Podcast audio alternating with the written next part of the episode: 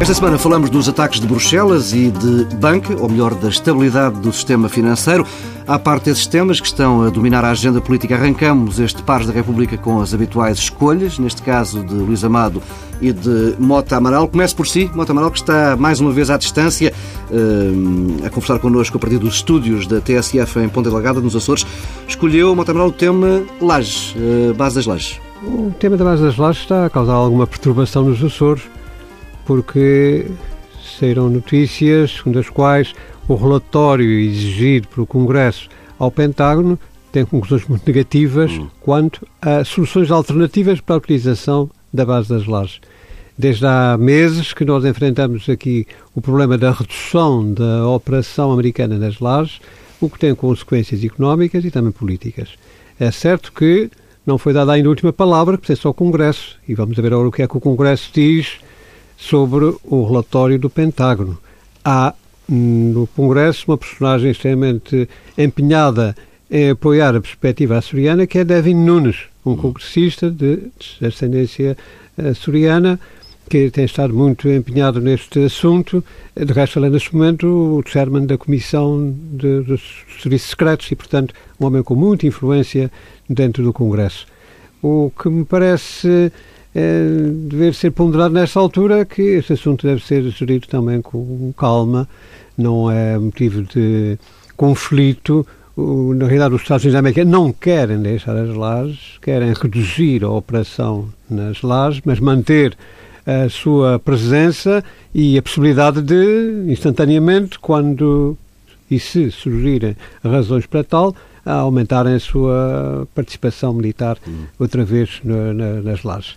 É, o que me parece indispensável é não pôr em causa a nossa antiga relação de amizade com os Estados Unidos da América e a aliança luso-americana. É, convém não esquecer, para além dos aspectos é mais é, políticos, existe também um, elemento humano é, verdadeiramente decisivo, no meu entender, que é o facto de haver na América centenas de milhares de imigrantes açorianos e seus descendentes que, de forma alguma, entenderiam, aceitariam uma hostilização dos Estados Unidos eh, por parte dos Açores ou das entidades nacionais. Hum. Luís Amado, não sei se quer acrescentar alguma coisa sobre a questão das lajes. Bom, acaba por se relacionar com o tema que eu tinha uhum. proposto. Eu cheguei do... hoje de manhã dos Estados Unidos e tendo ouvido o que ouvi de alguns candidatos, em particular do candidato que neste momento tem mais eco internacional pelas suas posições menos ortodoxas em relação ao que é a política externa americana, eu acho que nos temos que preparar para tudo, porque a partir do momento em que um candidato, pela primeira vez nos Estados Unidos, questiona a validade da NATO e questiona o envolvimento dos Estados Unidos nos equilíbrios no Pacífico da forma ostensiva, como ainda este fim de semana fez o candidato eventual uh, do Partido Republicano, se o Partido Republicano lhe vier a dar definitivamente o seu apoio, eu acho que temos que estar preparados uh, para lidar com a, esta aliança uh, de formas provavelmente inesperadas. Mas o meu comentário inicial era justamente nesse sentido, de perceber que o que se está a passar nos Estados Unidos interessa ao mundo, interessa naturalmente aos seus aliados e, em particular, aos aliados europeus. Ontem mesmo pude testemunhar o enorme impacto que tem no debate político interno americano a questão do terrorismo e os ataques de Bruxelas tiveram um eco na campanha eleitoral, uhum. todos os candidatos se pronunciaram e foi possível perceber a radicalização ideológica que eh, em alguns setores do Partido Republicano e em alguns candidatos se está a verificar uh, em torno do problema migratório, associando o problema migratório ao problema do terrorismo e gerando uma tensão com as comunidades islâmicas uh, que será muito difícil de controlar no futuro. E, portanto, uh, o meu comentário inicial era no sentido de reforçar esta ideia de inquietação geral que há sobre o que se passa no mundo. Acho que o homem comum hoje que vê televisão e acompanha as notícias internacionais percebe que estamos numa fase de transição da vida eh, mundial eh, extremamente preocupante e a atenção que devemos dar a todos os elementos que uh, são fundamentais para a nossa estabilidade e a relação com os Estados Unidos é fundamental e, portanto, temos que dar muita atenção no próximo ano, ao longo deste ano, ao que se está a passar na sociedade americana e no sistema político americano, porque decisivamente vai uh, pesar muito uh, no futuro uh, do mundo o que se vier a passar nos Estados Unidos. Doutor Amaral, uh, sei que é um apaixonado pela política hum, americana. Não sei se quer, para terminarmos esta primeira parte, dar-nos o seu olhar sobre o que se tem passado na campanha. Estou tão preocupado como Luís Amado. o que se passa na América é uma radicalização num, de um certo setor da sociedade, sinal de que há qualquer coisa que não está bem na própria americana e eu compreendo. Eh, os últimos anos foram anos de grande aperto na classe média, também lá, devido aos, eh, às medidas tomadas há, há alguns anos atrás que eh, aceleraram o desequilíbrio da distribuição dos rendimentos. Uhum. E, e isso está a traduzir-se numa insatisfação com o establishment, num, num descrédito das instituições e abre a porta aos eh, populistas, aos demagogos, eh, aos mais perigosos radicais. Infelizmente, esse fenómeno também se verifica na Europa. Na América, agora com a perspectiva das eleições presidenciais, os focos estão muito acesos. A minha esperança é que haja um, um fundo no, na sociedade americana que acabe por rejeitar este radicalismo e é a minha esperança, pelo menos, que isso não se venha a verificar. Se porventura Donald Trump fosse Presidente da América, teríamos um, um verdadeiro cataclismo que transformaria em nada as uh, bases sobre as quais tem assentado a segurança internacional e a estabilidade na, na nossa área geográfica. Montamaral Luís Abado, fazemos uma primeira pausa neste Pares da República. Regressamos já daqui a pouco com os temas eh, principais.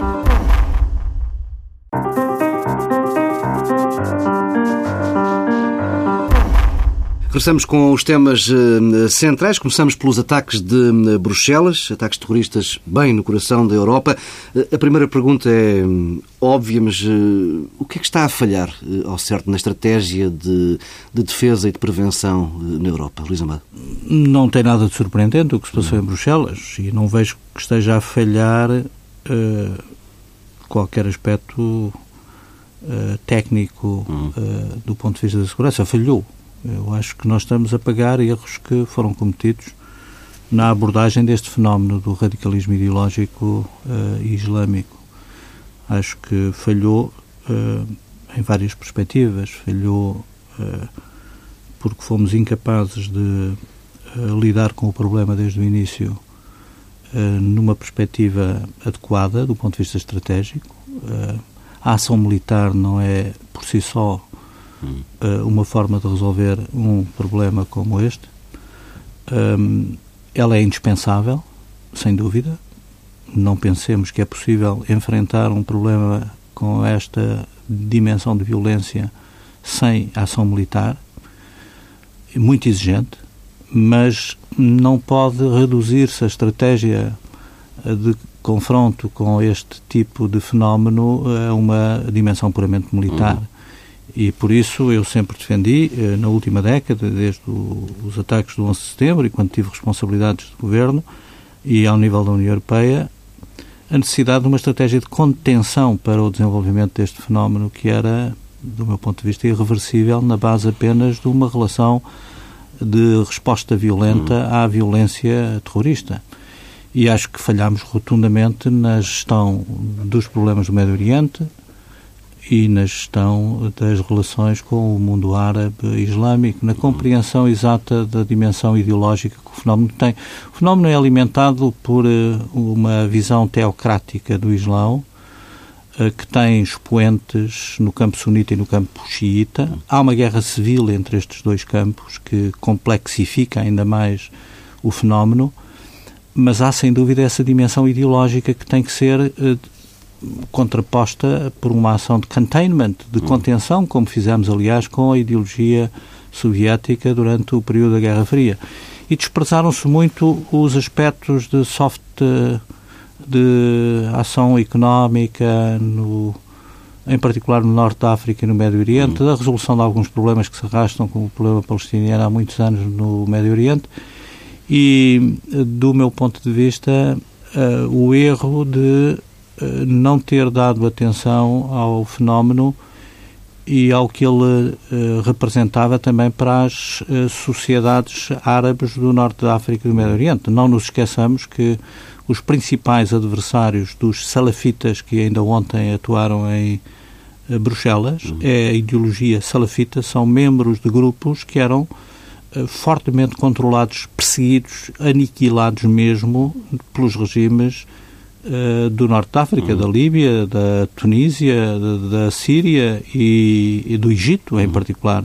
Ora, nós desmantelamos estes regimes e não conseguimos uh, apoiar estruturas de Estado que garantissem, apesar de tudo, o apoio a uma visão moderada do Islão. E o que vemos hoje, uh, temos na, no Egito, felizmente, uma ditadura militar. É paradoxal eu dizer isto, mas imagina o que era a sociedade egípcia com 80 milhões em guerra civil.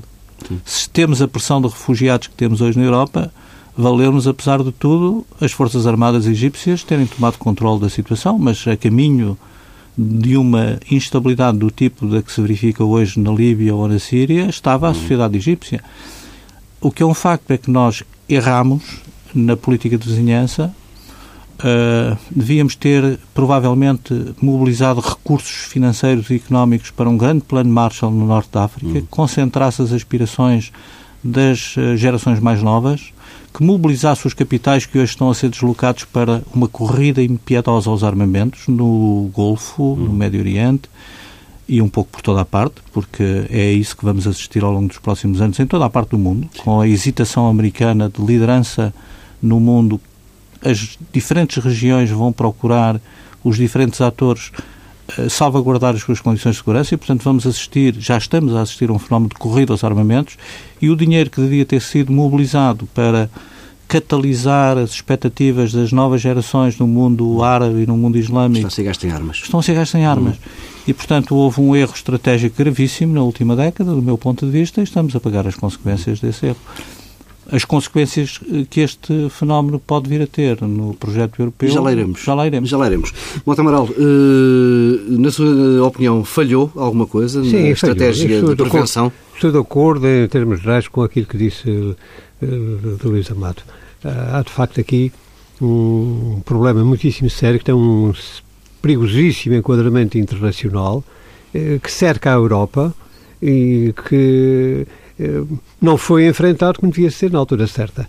O que aludiu, aquilo que aludiu Luís Amado agora mesmo, sobre uh, o falhanço de um grande plano Marshall para o Norte da África, era o processo de Barcelona, que data dos anos 80 e que foi um fracasso total porque eh, não se mobilizaram os recursos indispensáveis para promover o desenvolvimento nesses países do sul do Mediterrâneo, permitindo que as pessoas se enquadrassem e vivessem felizes nas suas próprias terras. E onde seria possível ir consolidando sociedades estabilizadas, eh, tendencialmente democráticas, eh, em vez de se terem agravado as, eh, a instabilidade e promovido uma imigração eh, muito acentuada para os países europeus. Em todo o caso, há aqui um problema mais de fundo que afeta as próprias comunidades de origem eh, árabe e que se encontram instaladas no território europeu há muito tempo. É verdadeiramente chocante saber que um dos eh, terroristas que atuou ontem no aeroporto de Bruxelas é um belga bruxelense nascido, nascido em 1986, sim, sim, sim, há 30 anos. Não é? E, e segundo parece, já de segunda ou terceira geração de pessoas estabelecidas nesse próprio país. A mim sempre me espanto ao conversar com, olho, com os taxistas em Bruxelas ou em Estrasburgo, um dia com frequência, há uns anos atrás. Eh, quando lhes perguntava, você de onde é? e eles respondiam da Argélia, do Marrocos, de qualquer outro lado. Bom, ou seja, depois, no, assim na conversa, percebia-se que eles tinham já nascido em Bruxelas ou em Estrasburgo, mas consideravam-se argelinos ou marroquinos. É um falhanço nessa capacidade de integração que não é assimilação, não, não se trata de impormos uh, a cultura europeia às outras às pessoas da sua proveniência, mas trata-se de haver um ponto de entendimento mínimo permite essa integração e meramente a percepção dos valores e, dos, e das regras gerais de funcionamento de uma sociedade aberta e democrática como a europeia. É o, o terrorismo baseia-se muito num verdadeiro fanatismo. Na fase desse terrorismo que nós estamos a enfrentar agora, é um verdadeiro fanatismo. Ora, a esse respeito, eh, faz falta uma condenação mais veemente por parte dos responsáveis eh, das comunidades islâmicas na Europa, nomeadamente os responsáveis religiosos dessas comunidades, uhum. que não podem manter esta fantasia da, da, do martírio uh, com altas benesses posteriores, uh, quanto isso é uma pura fantasia, não é? Não, não, esse fanatismo deve ser condenado. É realidade, também dentro das próprias comunidades islâmicas. Pensei que não todos os uh, islamitas são radicais e terroristas. Felizmente não acontece isto. Mas uma reação mais veemente e que envolvesse as próprias autoridades religiosas do islamismo, julgo que ajudaria também bastante a limpar a cabeça destas pessoas que, no desespero, se tornam verdadeiros fanáticos e ponto aos quais não tem que haver, não pode haver de forma nenhuma eh, qualquer eh, misericórdia. Há aqui uma atitude de indignação e de revolta perante eh, atentados terroristas com essa dimensão que causam a morte injusta de pessoas inocentes que não têm nada a ver com, com o, o que está a passar. Há, da parte do terrorismo, um verdadeiro crime contra a humanidade. Isso não pode ser eh, tirado da, de cima da mesa. É um crime contra a humanidade que merece a total e absoluta rejeição. O terrorismo, no entanto, é, tem de ser enfrentado com os instrumentos do Estado de Direito Democrático. Eh, esse ponto também parece importante. Não se pode perder a cabeça nessas alturas com a revolta que nos causam esses episódios. Trata-se de um assunto, de um caso de polícia que deve ser tratado pela polícia e pelos tribunais.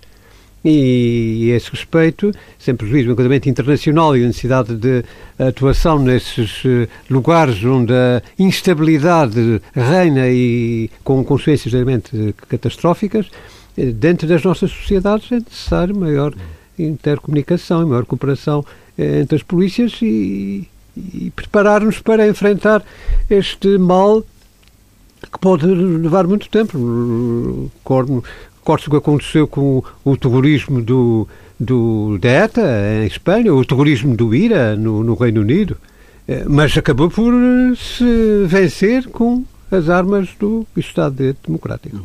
Uhum. Uh, Luís Amado, vamos à, à, outra questão que Luís Amado já estava a, a, a querer saltar para ela há pouco. Uh, a Europa, tal como a conhecemos, com liberdade de movimentos, de circulação, uh, está, pode estar em causa com a continuação de ataques deste género? Não, do meu ponto de vista, está em causa eh, no uh, fundamental no que tem que ver com a todo o acervo da liberdade de circulação, uhum. uh, Schengen, esse pilar, que era um pilar uh, fundamental do projeto europeu, está fortemente abalado uhum. por estes uh, acontecimentos e, e, pelos que se vão seguir, porque não tenhamos ilusões, o significado mais inquietante, quer dos ataques de Paris, quer dos ataques de ontem em Bruxelas, é que são deliberadamente promovidos para a percepção uh, europeia de que uh, estamos dentro de vós. Uhum. Uh, somos cidadãos que vivemos junto às vossas comunidades. Sim, somos, somos europeus, somos franceses, somos belgas. E, portanto, a radicalização em nome do Estado Islâmico está a ser orientada na Europa, em algumas destas comunidades eh, da população eh, islâmica, eh, com este sentido uhum. de tornar ainda muito mais difícil o fenómeno de contenção e de combate a esta a, a radicalização terrorista islâmica nas nossas sociedades. E, portanto, não tenho dúvida nenhuma de que a desconfiança, a suspeição, a tensão social que se vive hoje em algumas periferias de cidades europeias onde há comunidades islâmicas muito representativas, não tenho dúvida nenhuma de que se vai continuar a acentuar.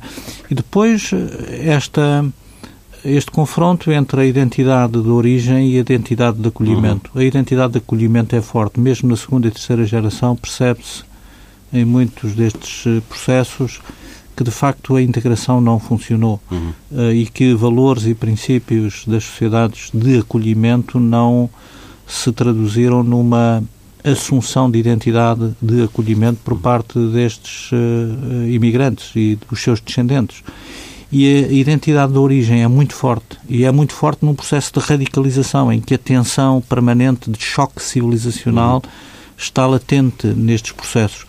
E esse fenómeno, do meu ponto de vista, vai continuar a agravar-se e, portanto, é natural que haja hoje grande inquietação em relação ao processo uh, de integração europeia. Todas estas uh, questões exigem uh, mais integração. Uhum. Se quisermos preservar a dinâmica de abertura que o projeto europeu em si mesmo comportava, será necessário na área uh, da livre circulação, na área da justiça e dos direitos, na área das polícias e da ação de inteligência, da coordenação de informações, será necessário uh, acentuar o processo de uhum. integração. Mas as populações não é isso que querem. querem. As populações Sim. reagem exatamente em sentido contrário. Responsabilizam justamente a integração, em grande medida, por todos estes processos. E acho que os ataques de Bruxelas vão ter um impacto muito grande na sociedade uhum. britânica e, portanto, vão provavelmente alimentar ainda mais eh, reforçadamente um sentido de distância que a sociedade britânica tem revelado em relação à Europa continental.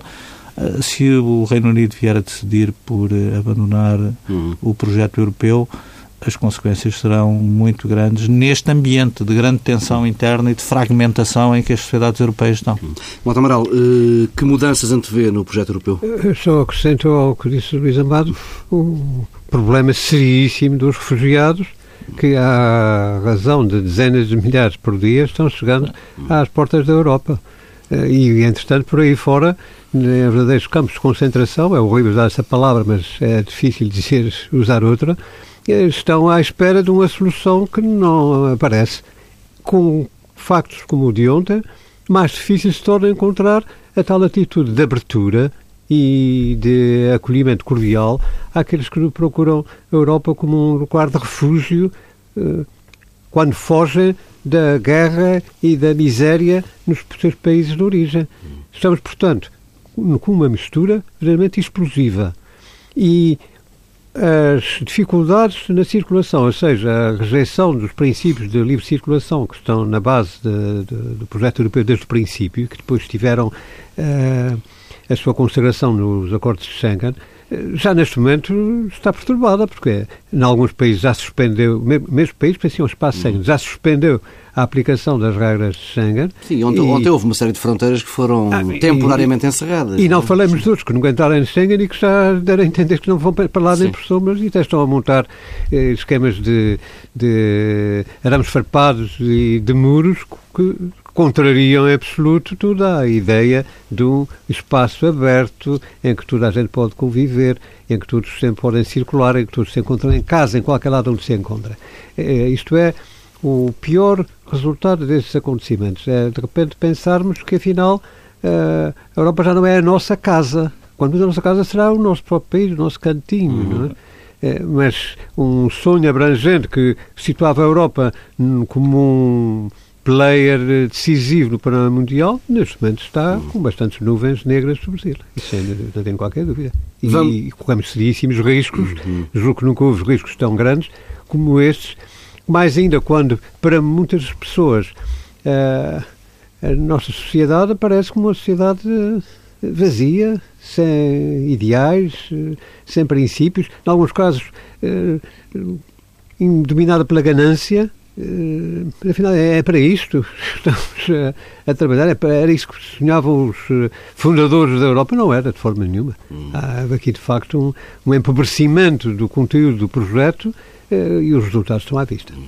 Meus caros, vamos avançar para um, o outro tema, que é também trabalhoso, hum, a questão da estabilidade do sistema político. Está, recordo alguns factos apenas dos últimos dias, está em preparação perdão, um manifesto anti-espanholização da banca, um documento que vai ser assinado por 50 eh, empresários e economistas. Há o ainda por resolver negócio entre a BPI e Isabel dos Santos, que teve intervenção direta do Primeiro-Ministro, uma intervenção que foi muito criticada por Passos Coelho e pelo PSD, mas que levou eh, ainda hoje o Presidente da República a colocar-se ao lado do Governo, com Marcelo a invocar precisamente a questão da estabilidade do sistema financeiro e a defesa do princípio constitucional de que a política deve sobrepor-se à economia.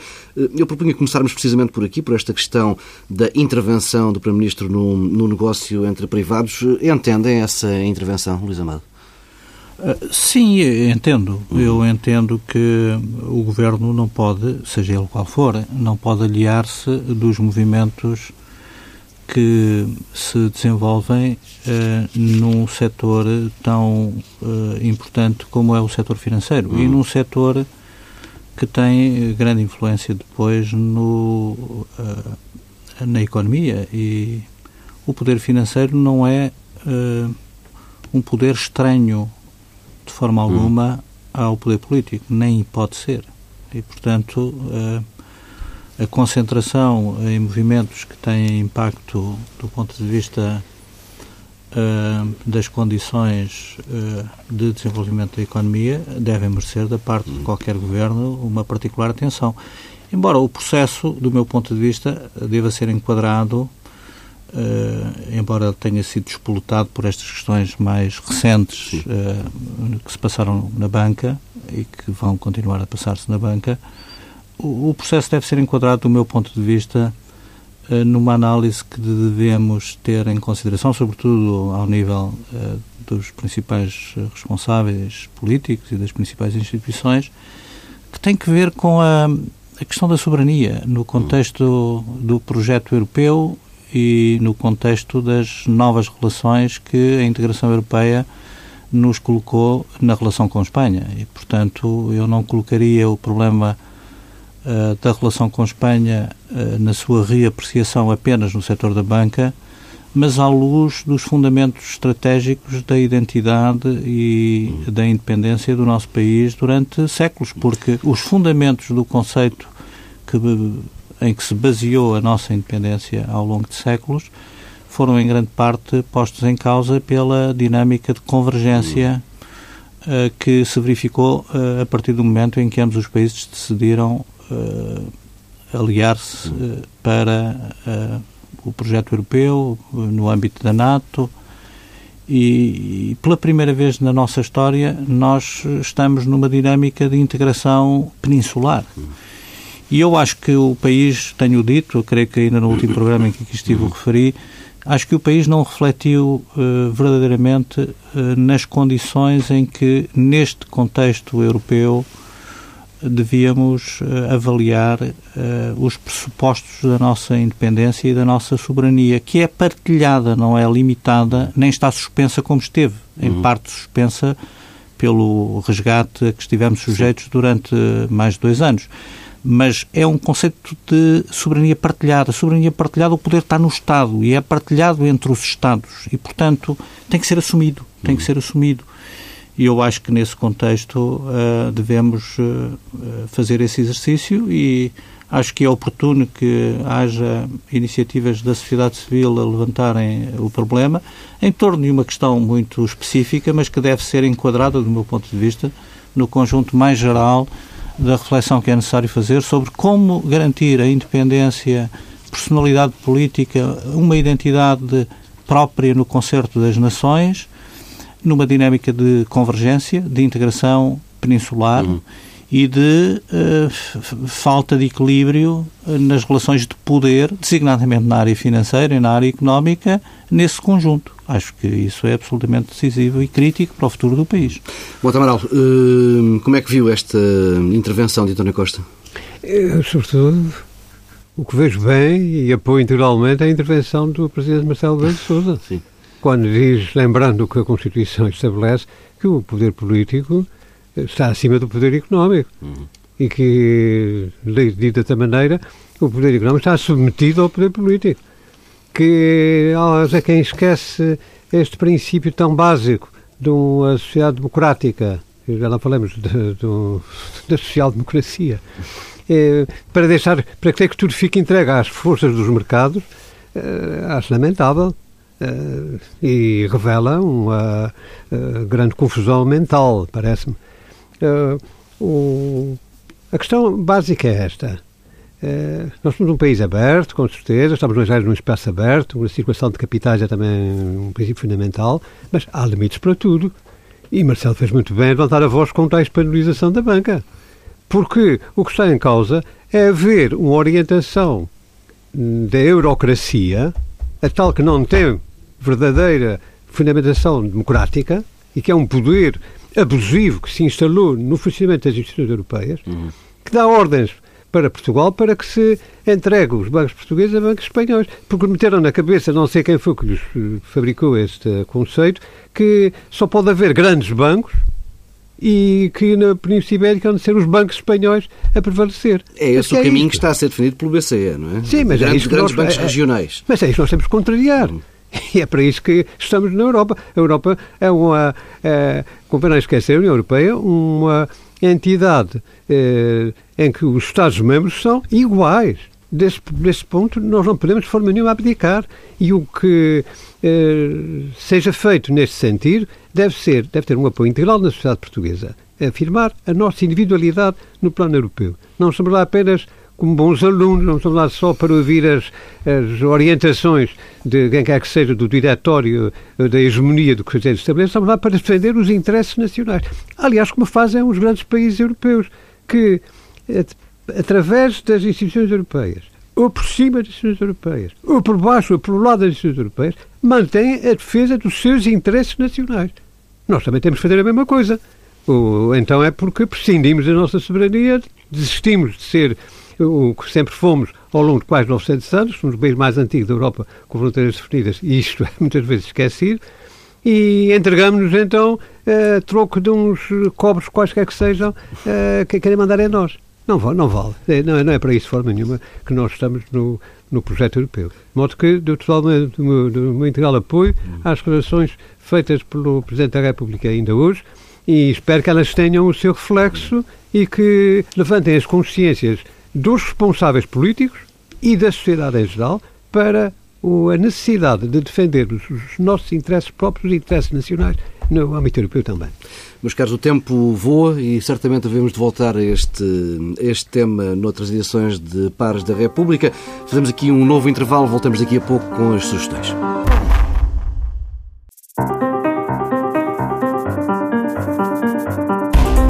Começamos com eh, duas sugestões eh, e começo por cima, Mota Amaral, com uma sugestão uh, sazonal, não é? é Neste tempo dúvida, pascal. Nós estamos na Páscoa, uhum. é a altura dos grandes conceitos espirituais. É, ainda hoje, é a hora que o programa é emitido já é tarde, mas ainda hoje é possível na Gulbenkian uh, vir a, Paixão de São João pela orquestra e pelo Gulbenkian com o seu maestro histórico para essas ocasiões, Michel Corbos, a Metropolitana tem uma oratória de Páscoa também nesta semana. Para os que não puderem ir à Gulbenkian, olha, lembro que também a Paixão de Segundo São João de Barre é passada no canal Mezzo, na sexta-feira, às 20h30 hora de Paris, 19h30 hora de Lisboa. Segue-se, uh, nem mais nem menos, um grande concerto de órgão, um quarto da fuga de Barre. É, portanto, para aqueles que apreciam a grande música, um serão memorável, o de Sexta-feira Santa. Fica esta sugestão para hum, esta época pascal de Mota Amaral, Luís Amado, uma, uma exposição de arquitetura na Gulbenkian. Sim, também na Gulbenkian. Eh, no panorama das artes, a arquitetura portuguesa é sem dúvida eh, uma das que tem mais projeção internacional. Temos um conjunto de arquitetos notáveis com prémios internacionais, dois Pritzker, eh, e há uma exposição que será interessante uh, acompanhar uh, não apenas a exposição, mas também algumas conferências para quem uhum. gosta da arquitetura na Gulbenkian uh, de sete projetos e sete arquitetos portugueses que aconselho a ver na exata medida em que, como sublinhei, não damos a devida valorização à nossa arquitetura que tem uma projeção de enorme relevância. Eu, como ando muito pelo mundo e contacto em várias partes do mundo, da Ásia às Américas, uh, arquitetos que de imediato sabem o nome de meia dúzia de arquitetos portugueses que têm por referência, que estudam e que acompanham a sua obra e, portanto, acho que é, é, é bom uh, também lavarmos um hum. pouco a alma dos nossos males e reconhecer aquilo que fazemos de bom com a projeção internacional neste momento. E temos exportado arquitetos dos últimos anos. Sem dúvida. Hum. Fica por aqui esta edição de Pares da República. Regressamos eh, para a semana, à mesma hora. Boa semana.